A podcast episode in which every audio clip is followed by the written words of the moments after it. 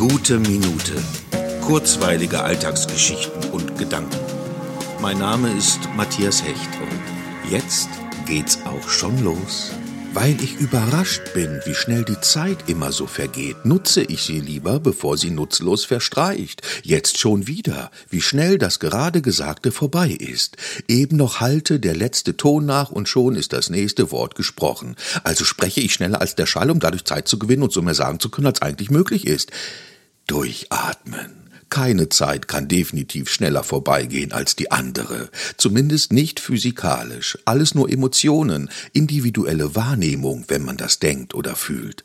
Dass die Zeit im Wartezimmer, und das deutet dieser Begriff ja schon an, langsamer vergeht als die Zeit während einer interessanten Unterhaltung, wundert nicht. Rein faktisch aber widerspricht das dem immer gleichen Umlauf des Sekundenzeigers der unbestechlichen Uhr. Also warte ich am besten auf nichts, sondern mache einfach, was mir in den Sinn kommt, denn sie vergeht ja so oder so, und umso schneller sie meinem Gefühl nach vergeht, desto eher ist ja auch Frühling, die schönste Zeit des Jahres.